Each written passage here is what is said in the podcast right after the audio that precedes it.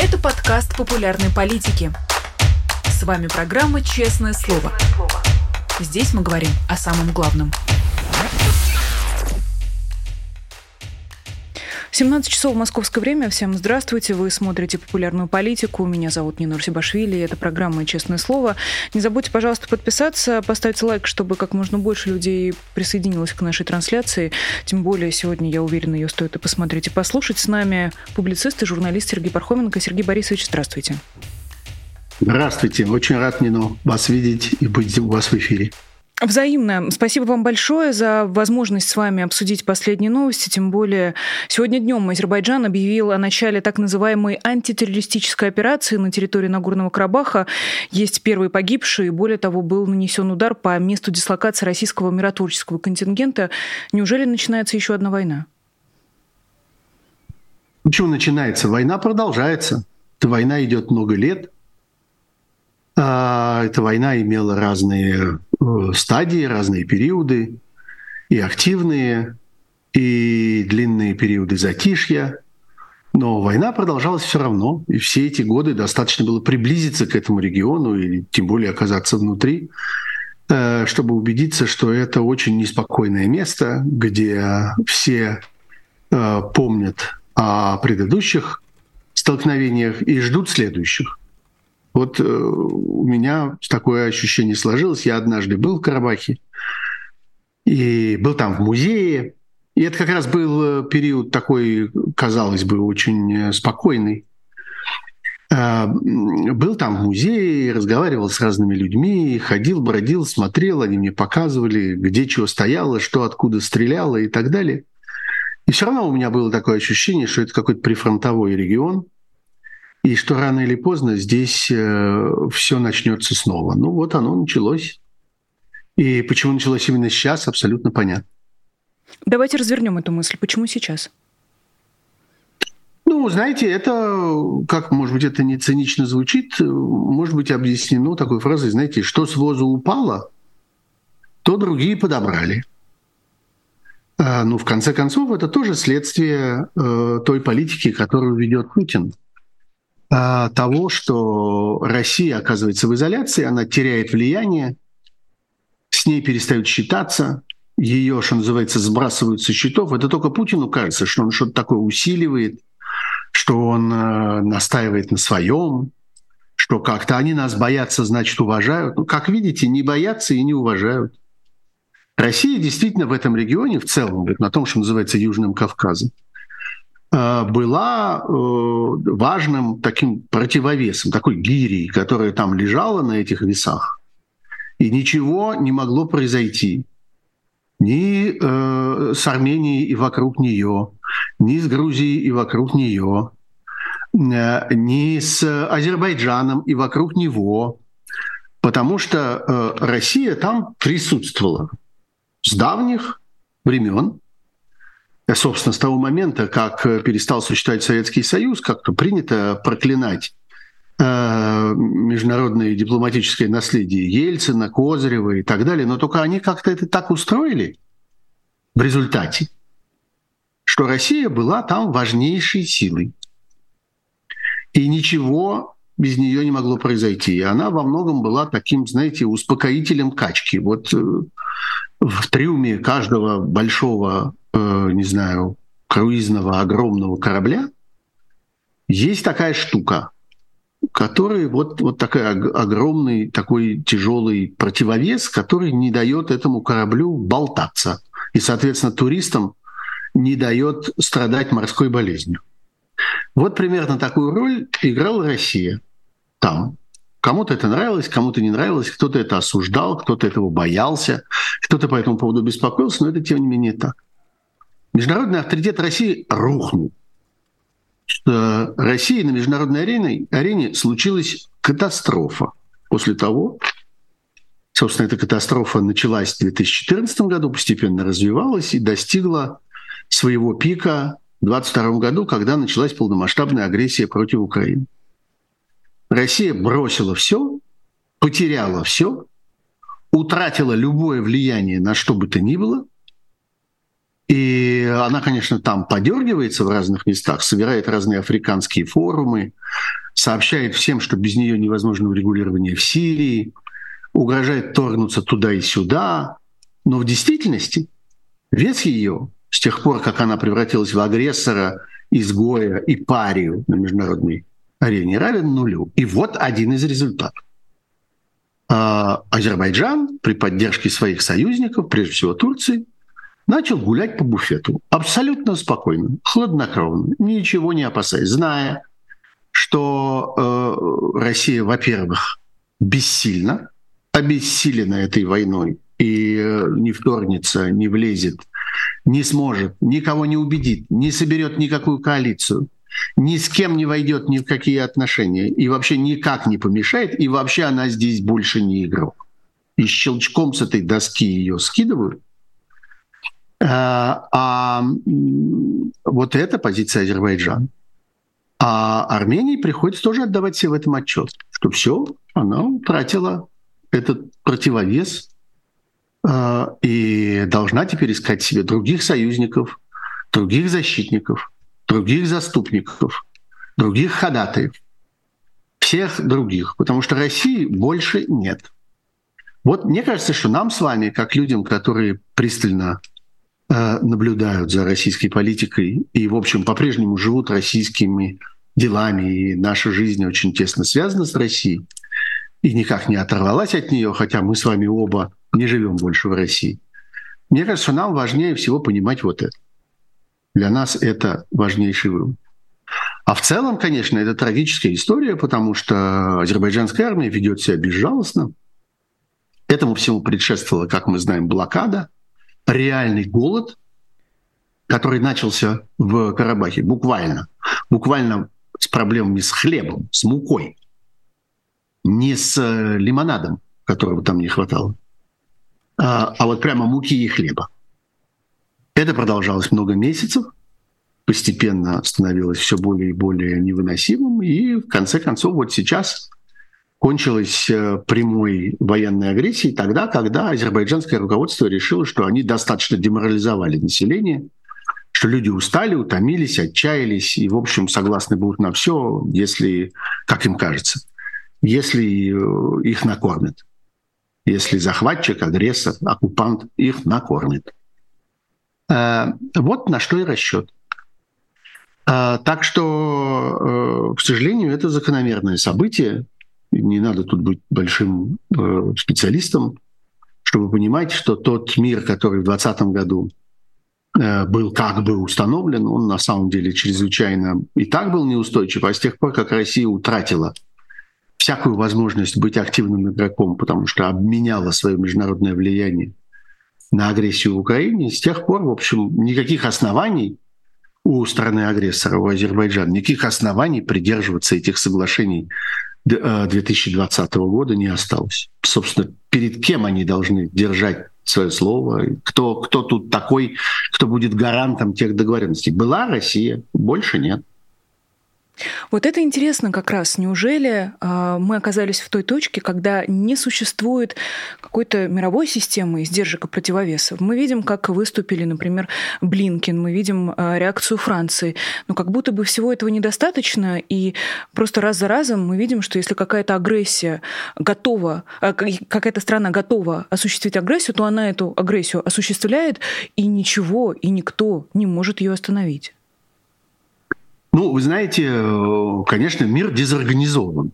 Он в целом дезорганизован войной, которую начала Россия в Европе. Россия атаковала Европу. Я лично так это для себя трактую. Э, Украина просто форпост Европы, врата Европы, как ее назвал замечательный историк и исследователь Сергей Плохий. Есть такая книжка у него об истории Украины. Она называется «Врата Европы». Вот в этом смысле сейчас мы видим, насколько это точное название. Россия ломится через эти врата, и, э, конечно, в мире все сломалось и посыпалось на этом. Ни у кого нет сил, ни у кого нет э, из тех, кто мог бы оказать реальное влияние, кто мог бы вмешаться, кто мог бы на чем-то настаивать, призывать к порядку, а, опять-таки служить гарантом служить противовесом, надзирать за исполнением договоренностей. Такая функция очень важна. Конечно, никто не, не, не берется сейчас, потому что все заняты другим, все заняты страшным кризисом, беспрецедентным. Со времен Второй мировой войны ничего подобного не было. Масштаб громадный, времени прошло очень много. Сколько еще времени это будет продолжаться, никто не понимает, но все уже видят, что много, долго будет это продолжаться.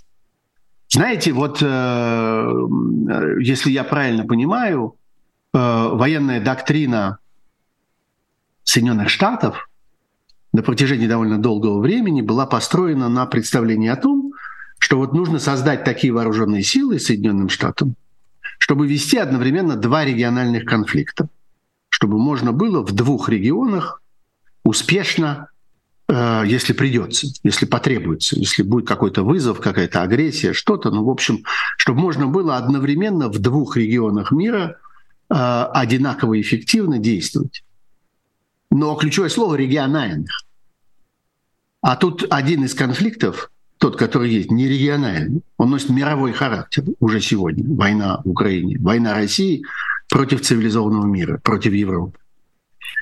Поэтому сил на то, чтобы э, участвовать даже не военным путем, а хотя бы таким дипломатическим или с использованием, скажем, каких-то миротворческих сил или еще чего-нибудь, участвовать еще во втором конфликте э, серьезном нету. И желания нету. А есть ощущение, что сейчас не до этого. И ровно этим, конечно, пользуется Азербайджан и те, кто его поддерживают в этой ситуации, прежде всего Турция, которая очень выиграла – от этой войны. Мы много раз говорили по разным поводам, что Турция является, несомненно, одним из бенефициаров а, а, вообще российской войны в Украине. И это выражается очень во многом. И в экономических всяких обстоятельствах Турция является мощным каналом обхода санкций, разнообразной контрабанды и так далее. И хорошо на этом зарабатывает. И, конечно, политически Турция уже много заработала, потому что она претендует на роль посредника, на роль э, какого-то даже арбитра в каких-то ситуациях. Не зря мы все время говорим о том, что э, турецкий президент и, и э, турецкие политики, и турецкие дипломаты все время пытаются участвовать в каких-то разговорах, переговорах. Они ключевая фигура вот в этой зерновой сделке, которая то есть, то нет, и это все совершенно не случайно. И вообще они очень сильно выиграли тем, что они превратились в настоящую региональную державу, воспользовавшись э, слабостью, нелепостью, безумием того, что делает Россия. Они, в общем, хладнокровно заняли ее место. Я имею в виду турецких политиков, они, ну или там она, Турция, заняли место России, э, уселись там, и чувствуют себя, в общем, довольно, ну, если не комфортно, то, во всяком случае, чувствуют себя, себя обладателями некоторой инициативы. А, поэтому могут себе позволить. Например, могут себе позволить вот так поддерживать, э, э, поддерживать э, Азербайджан в его намерении решить раз и навсегда карабахский вопрос. А для Азербайджана решение карабахского вопроса – это истребление или изгнание карабахских армян. Собственно, задача заключается в том, чтобы их там не было. Что уж для этого придется сделать, ну, посмотрим. В конце концов, не обязательно их всех укладывать в рвы. Можно выгнать. Но в любом случае речь идет об этнических чистках. Мы к этим словам привыкли на, скажем, югославском материале. Там вот бесконечно э, одна сторона конфликта другой стороне конфликта устраивала этнические чистки. Ну, сейчас мы посмотрим, как происходят этнические чистки в этом регионе они там обязательно будут. Это звучит настолько дико, насколько в принципе могут звучать слова. Ну, как возможны этнические чистки в 21 веке? Как это, как это в принципе может произойти? Это же абсолютно средневековье и, и варварство. Средневековье происходит э, на Херсонском и Запорожском фронте гораздо большего масштаба средневековья. Когда это средневековье оказалось возможным, и когда выяснилось, что это средневековье может продолжаться годами, как мы это теперь уже видим, в общем, я совершенно не удивляюсь тому, что средневековье бывает не только в Руанде, не только там, где Тутси и Хуту, где мы, казалось бы, там или там каком Дарфуре. Как-то мы знаем, что это, ну, вот такие несчастные, дикие места, там пустыня во всех смыслах этого слова. Там вот цивилизация туда не заглянула, там люди мотыгами убивают друг друга. А на, на фронте на Запорожском убивают друг друга не мотыгами, а разными другими э, инструментами убийства. Но суть от этого не меняется. Конечно, это совершенно изуродовало мир. Конечно, это привело в полный беспорядок. Мировые дела, и в том числе и это. И все становится возможным. Этнические чистки становятся возможны. Любое варварство становится возможным. Любое вероломство, любой обман в любой точке мира, по любому поводу, любым способом. Потому что эта машина сломалась. Выяснилось, что ООН не работает, Совет Безопасности безопасности не создает. Вся система международных сдержек, противовесов, международного, так сказать, международных устоев, созданных после Второй мировой войны, разрушена была агрессией путинского государства против Европы. А, и в конце концов, все, что мы видим, это последствия самых разных, и мы увидим еще много разных последствий, в том числе очень далеко это будет происходить. Мировая система правопорядка упала, а, не выдержав этого удара. Поэтому, например, когда говорят о том, что ну а как же теперь вот по действующим законам там это невозможно, то невозможно, так нельзя, сяк нельзя, вот суд так не работает, санкции невозможно наложить, конфисковать невозможно, законы не позволяют и так далее. Очень многое придется поменять для того, чтобы восстановить эту систему. Я абсолютно убежден в этом. Предстоит глубокая реформа крупнейших международных организаций. Может быть, их гибель и создание каких-то других на их месте. Предстоит глубокая реформа международного права предстоит создание разных трибуналов э, и придание им особых полномочий. Все это предстоит, если мир захочет уцелеть, если появится какой-то шанс. Мы, кстати, это выясним в скором времени. Будут ли э, еще ядерные удары и так далее, они внесут, так сказать, свою остроту и свою лепту в это во все. Вот, но да, больше так не будет. Прежний мир рухнул. Если кому-то кажется, что а, собственно, это все находится где-то вот в пределах вот этого треугольника между, я не знаю, там, Херсоном, Харьковом и Киевом, что вот там вот разворачиваются события. Ничего подобного. События разворачиваются во всем мире. А, э, и э, там просто кратер, там яма от того страшного удара, который произошел. Вот. И тут, конечно, если мы говорим о том, что вся система устоев разрушена, то э, что мешает Азербайджан называть вещи своими именами? Потому что не могу не обратить внимание на то, как сильно риторика официального Баку похожа на риторику СВО. Они не называют это ничем иным, как антитеррористическими мероприятиями локального характера. Какая-то коношенковщина, честно говоря. Ну да, берут пример. Ну а чего? Вам можно, а нам чего нельзя, что ли? Мы тоже используем этот э, готовый набор решений, готовый набор шаблонов. Почему нет? У вас работает, и у нас сработает.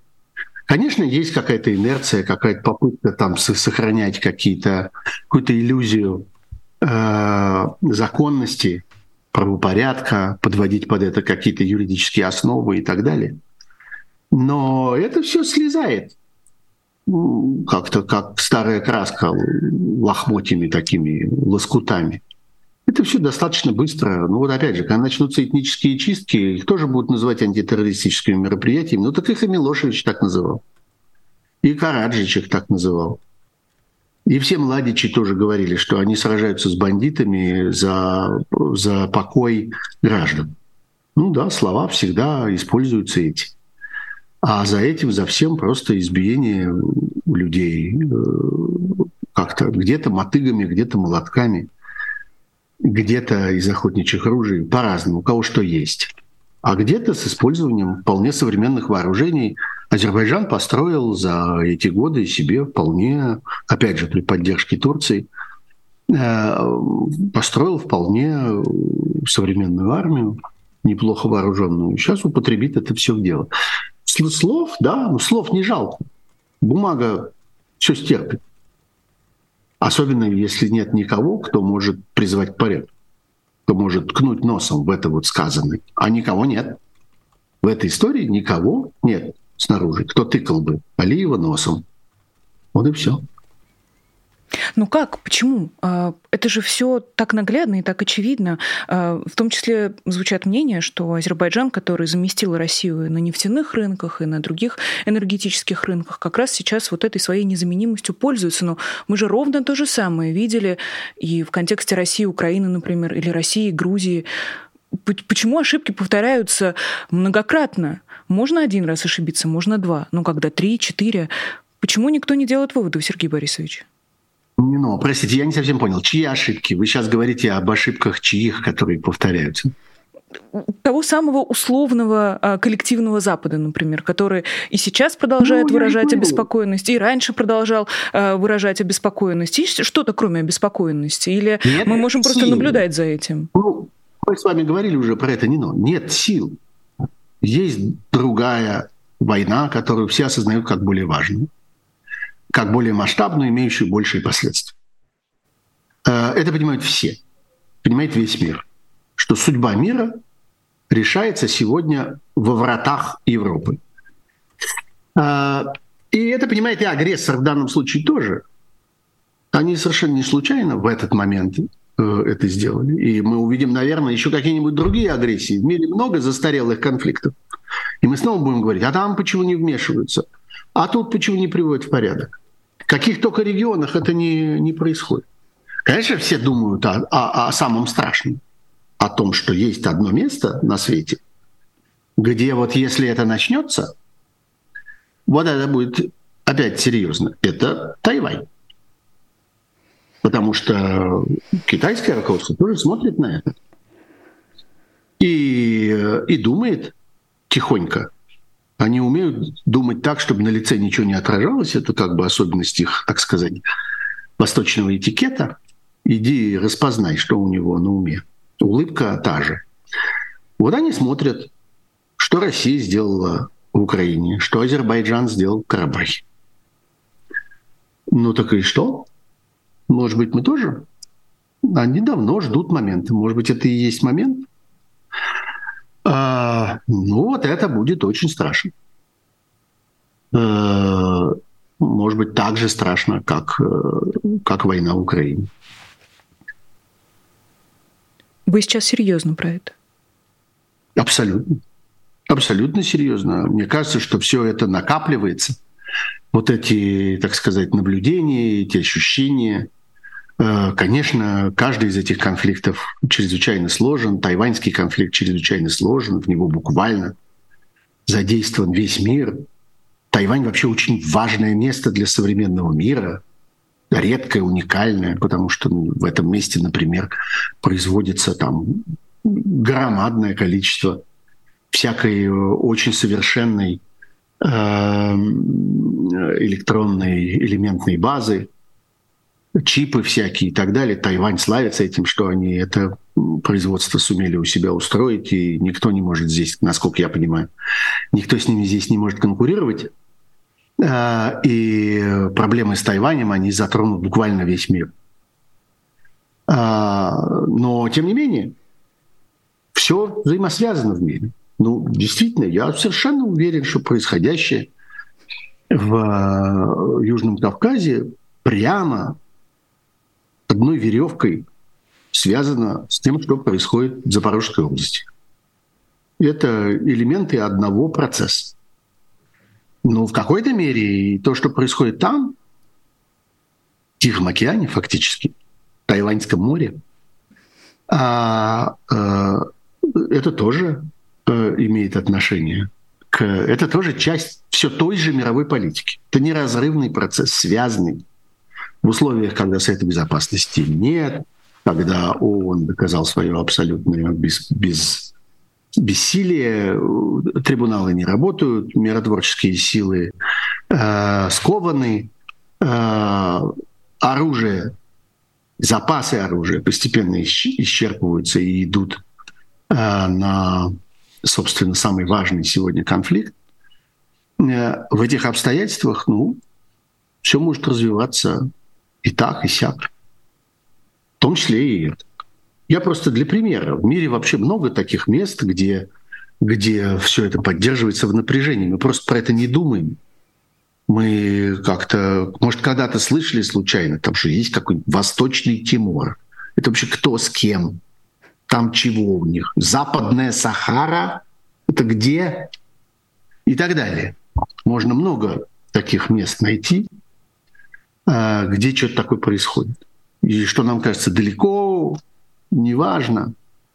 И там какие-то люди странные, интересы какие-то непонятные. Все продолжается многими десятилетиями. Вот. Э, это так, первое, что в голову приходит. Но все взаимосвязано, несомненно. Даже не знаю, как э, при такой большой картине спрашивать вас, казалось бы, о вещах э, локальных и мелких, как, например, выборы ну, 2024 года. Отдохнем, да. То, то, что администрация, отдохнем. администрация Путина требует перестать называть Зеленского президентом, то, что за Путина исторические статьи пишет Мединский. Все это важно вообще, Сергей Борисович? Вот вы такую картину нам ну, нарисовали, два, как будто бы совсем не важно. Две последние вещи, две последние вещи, по-моему, совсем не важные. Я, честно говоря, удивлен, что это стало какой-то новостью. Ну да, требуют от своих э, дрессированных э, пропагандистов там такие слова употреблять, а такие слова не употреблять. Ну и что?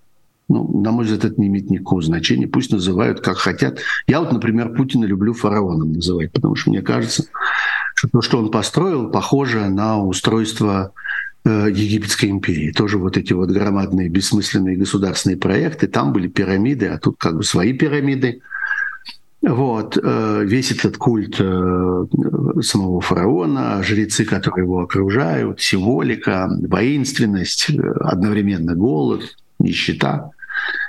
Фараон и фараон. Вот. Ну и что? Ну, просто мне так удобнее. Я себе придумал такое обозначение. Они вот себе придумали не называть Зеленского президентом. Ну, и ради бога. Важно, считают ли Зеленского президентом э, люди в его стране? Ответ – да, считаю. В Украине достаточное количество людей, которые там не любят Зеленского, которые голосовали против Зеленского, у которых есть какие-то там претензии к Зеленскому, еще чего-то. Но никто из них, ни один человек не сомневается в том, что Зеленский президент страны. И не только потому, что он в свое время выиграл выборы, законные выборы, прозрачные выборы, честные выборы, в тяжелой борьбе их выиграл, у сильных противников их выиграл, э, стартовав с достаточно, так сказать, низкой позиции их выиграл. Но и потому, что он повел себя как президент. Вот это гораздо важнее. Но и потому, что в тот момент, когда пришел, э, пришло время принять решение, он сказал, мне не нужно такси, сказал он. Мне нужно оружие, а не такси. И не уехал не сбежал. Как от него ждал не только Путин, но, в общем, давайте честно, почти весь мир ждал, что он сбежит. И что все это рухнет, и что не существует никакой украинской государственности. Сейчас мы это увидим под ударом страшного агрессора. А она, оказывается, существует, эта государственность. И э, стержнем ее, и символом ее в значительной мере – стал президент Зеленский. Так что он свое наименование заслужил два раза. Один раз на выборах, а другой раз, когда отказался от такси. И ему вот эти слова каких-то э, отвратительных э, девиц, которые демонстрируют, э, так сказать, основы российской пропаганды. Одна немытая, другая пьяная, по большей части. Вот. Ну и ну так вот. Нынешняя Россия им доверяет высказываться от своего имени. Они и высказываются. Вот. Так что э, э, это, мне кажется, вещь такая не, не столь существенная. Что касается того, кто пишет за Путина, да, в общем, мы примерно так себе представляли. Ну, есть там какое-то количество этих писателей за Путина людей, которые сделали себе карьеру, состояние, влияние и все остальное на том, что они, э, я не знаю, как бы это сказать, замусорили, какое слово я употребил, замусорили мозги э, старому, глупому, э, свихнувшемуся, причем старому не по возрасту, как-то, казалось бы, совершенно не в, том, э, не в тех летах, когда можно до такой степени как-то впасть в маразм. А этот впал. То ли эпидемия сыграла свою роль, то ли еще что-нибудь. Э, ну вот замусорили мозги.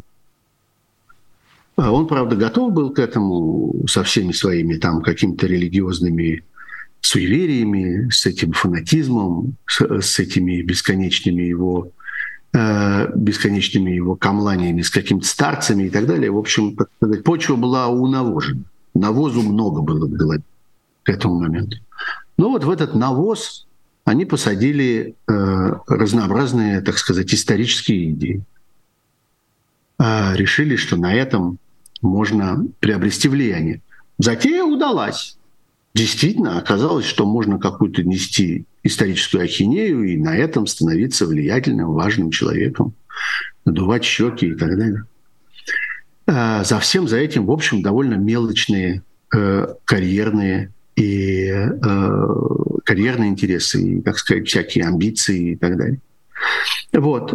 Что среди них есть Мединский, а мы что, не знали, что Мединский мошенник? Мы не знали, что он самозванец.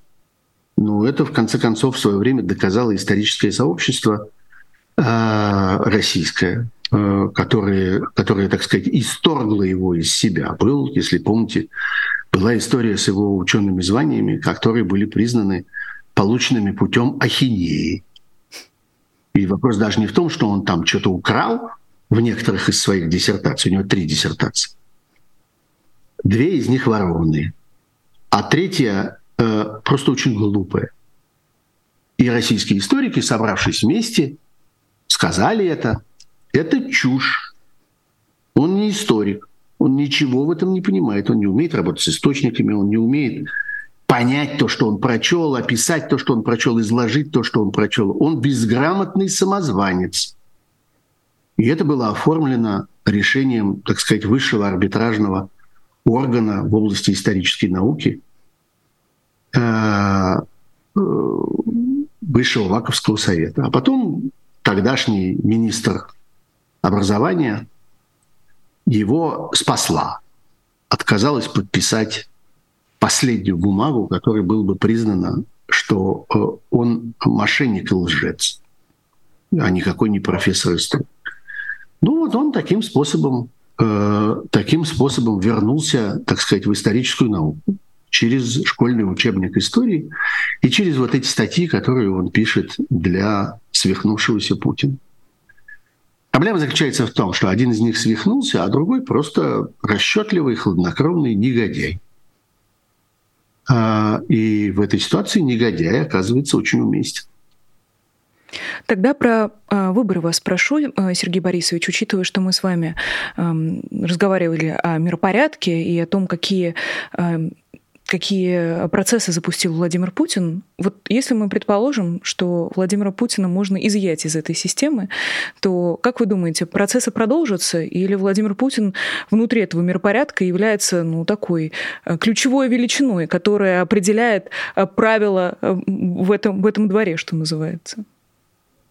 Нет, это очень важный элемент всей структуры, несомненно. А, нельзя сказать, что эта структура состоит из одного этого элемента. Вот завтра как-то не стало Путина, э, и как-то все абсолютно изменилось на прямо противоположное, рассыпалось в пыль, и радикально э, как-то э, сменила весь смысл, смысл и всю свою направленность. Там есть большой слой людей, из которых, собственно, состоит этот режим – и э, ученые, историки, политологи учат нас на примере многократных, многочисленных, измеряется их количество сотнями э, ситуаций с падениями авторитарных режимов, как это бывает. Обычно, э, когда э, из авторитарного режима изымают вождя, образуется какой-то коллективный орган, который пытается исполнять его волю. Все это очень ненадолго. А, потом из этого органа выделяется новый узурпатор, который от, отодвигает этот орган и берет все на себя. Потом появляются другие узурпаторы, которые меняют этого первого. Ну, в общем, и это как-то постепенно вот такими волнами происходит. А, хорошо, когда все эти события происходят без поножовщины, без просто такой очевидной гражданской войны с резней на улицах, стрельбой по окнам там и всяким таким. Потому что когда среди действующих лиц есть еще и бандиты, такие бандиты, которые располагают своими собственными вооруженными формированиями, есть еще и опасность, что это сорвется вот э, как бы вот в такую стрельбу. Так что иногда эта картина, она обогащается такими вот еще эпизодами. Где-то там в щелях между вот этим всем, что я перечислил, еще есть и э, вооруженные конфликты, столкновения между усобицей и всякое такое прочее. Вот. А, э, так это будет и в России. Причем боюсь, что по вот этому вот отягощенному второму сценарию, потому что такие люди, у которых есть собственные вооруженные формирования, в России есть. Некоторых из них мы знаем по именам, некоторых не, не знаем, но подозреваем. Какие-то из них постепенно сходят со сцены. Вот одного только что сбросили вместе с самолетом как-то с неба на землю. Э, э, за здоровьем другого мы как-то наблюдаем, Дон, и думаем, Дон, как-то надолго ли Дон, это все Дон. Э, ну, посмотрим. Но есть явно Дон еще какие-то Дон. Так что Тут я не надеюсь, что все это произойдет спокойно. Э, конечно, исчезновение, удаление, устранение Путина из этой э, всей системы – это важнейший шаг к разрушению преступного режима. Без этого не обойдется. Под руководством Путина Россия точно не войдет в другую законную, гуманную жизнь. Никогда это э, исключенный вариант. Вот. Тем более, что э, и сам Путин, и ближайшее его окружение прекрасно понимают, что они существуют ровно столько, сколько существует война. Собственно, для них война стала э, тем, э, той средой, в которой они могут жить. Их невозможно из этой среды вынуть. Они немедленно задохнутся. Потому что кроме войны у них ничего нет. Они разрушили международную политику, они разрушили экономику страны, превратили ее в военную – в экономику, которая, не, собственно, ничего не производит, кроме, э, кроме вооружений по существу. И весь рост ВВП и так далее, как мы видим, происходит за счет военной промышленности. Они построили взаимоотношения между государством и обществом на этом, на военных выплатах. Они построили, как бы отравили э, свое собственное население тем, что население поддерживает эту войну и эту власть только потому, что ему платят и оно считает, что оно обогащается на этом. А, ну вот в этих обстоятельствах оно без всего этого жить не будет. Обратно весь эту, всю эту пасту засунуть в тюбик, научиться вместо танков производить автомобили, вместо бронежилетов производить одежду и построить нормальные социальные программы, которые поощряют в людях э, тягу к образованию, э, предприимчивость, предпринимательство, инициативу, э, поддержку гражданских прав, народные инициативы, а не желание убивать других, сегодня государство платит своим гражданам за готовность и желание убивать других, а за остальное не платит. В всяком случае, даже близко похожих денег не платит. Вот давайте отдадим себе в этом отчет. Сегодня в чем заключается главная социальная программа российского государства? В оплате свирепости оплате готовности убивать, ну и побочный, так сказать, продукт быть убитым. За это платят деньги сегодня в России. А, ну вот, обратно невозможно. Поэтому жить без войны оно не будет, поэтому с нынешней верхушкой оно жить не будет. А вот э, как эта верхушка будет меняться на другую, ну, долго, мучительно и поэтапно. После такой долгой войны, а война будет еще долго, и выход из войны тоже будет долгим. Казалось бы, события должны определяться на выборах или хотя бы на голосовании. И здесь в оставшиеся 2-3 минутки, Сергей Борисович, не могу вас не спросить про последнюю публикацию э, газеты «Ведомости», э, источники которой предположили, что возможным спарринг-партнером на выборах 2024 года для Владимира Путина может э, стать экс-главредактор «Эхо Москвы» Алексей Венедиктов. Как вы восприняли эту публикацию? Обратили ли, в принципе, на нее внимание? И важно ли это, как вам кажется? Ну, что касается Венедиктова, ничего про это не знаю.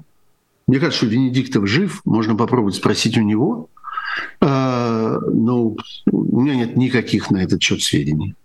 Что касается того, что э, администрация президента, которая управляет этими выборами и хочет управлять ими э, в мельчайших деталях, и ни за что не выпустит их, так сказать, на самотек и не позволит им происходить так, как этого хотят избиратели, а будет требовать, чтобы они происходили так, как им это нужно.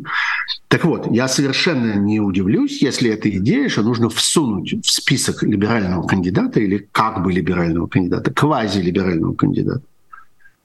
Эта идея мне представляется совершенно э, реалистичной, и я примерно так себе представляю то, что происходит сегодня в головах у главных стратегов президентской администрации. Надо найти человека, которого туда запихать э, с одной простой идеей.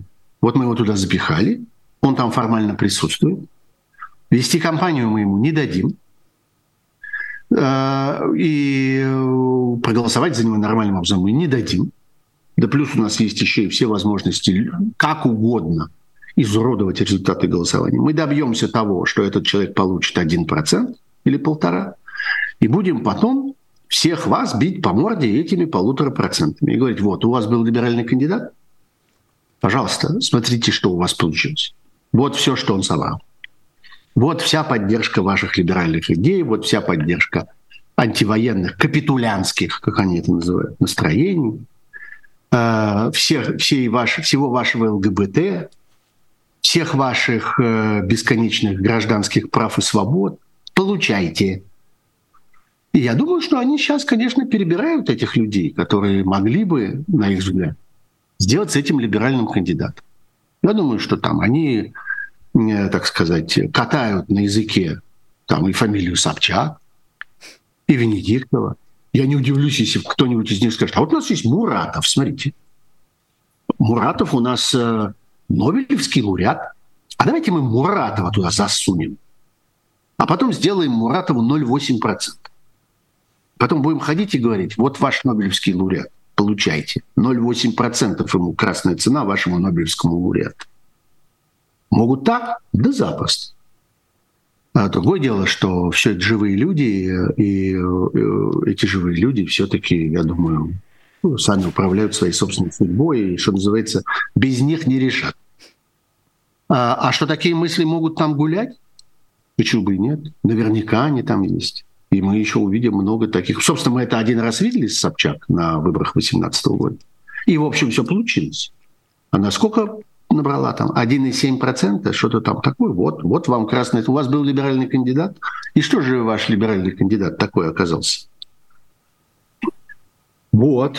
Так что, мне кажется, да, нам предстоит с этим совсем э, все это прожевывать на протяжении ближайших нескольких месяцев. Э, это, собственно, то, с чем нам предстоит иметь дело и э, что нам предстоит объяснять людям, и по отношению к чему нам предстоит вырабатывать какую-то свою собственную позицию. Это и есть политика в России сегодня. У нас в чате пишут, в частности, Елена Дитрих, спасибо за гостя, он все объясняет к вопросу о том, что мы, наверное, будем продолжать все это обсуждать, и э, такие, как вы, Сергей Борисович, объяснять. Спасибо вам огромное. Это была программа «Честное слово» с Сергеем Пархоменко, журналистом и публицистом. Не забудьте, пожалуйста, подписаться и на популярную политику, и на YouTube-канал Сергея Пархоменко, где Сергей Борисович точно так же, как и здесь для нас с вами, объясняет суть событий. Э, вы можете поддержать нашу работу работу. Можете сделать это, поставив лайк или подписавшись на канал, или можете сделать это через Patreon. Мы будем очень вам за эту помощь и поддержку благодарны. QR-код на ваших экранах и на ваших же экранах э, наши замечательные зрители, которые уже стали нашими патронами, патронами программы «Честное слово» и помогают нам развиваться и работать дальше. Меня зовут Нинор Сибашвили. Увидимся с вами уже завтра на этом же месте в это же время. Поэтому до скорой встречи. Всего доброго и пока. Вы слушали подкаст «Популярные политики». Мы выходим на Apple Podcast, Google Podcast, Spotify и SoundCloud. А еще подписывайтесь на наш канал в YouTube.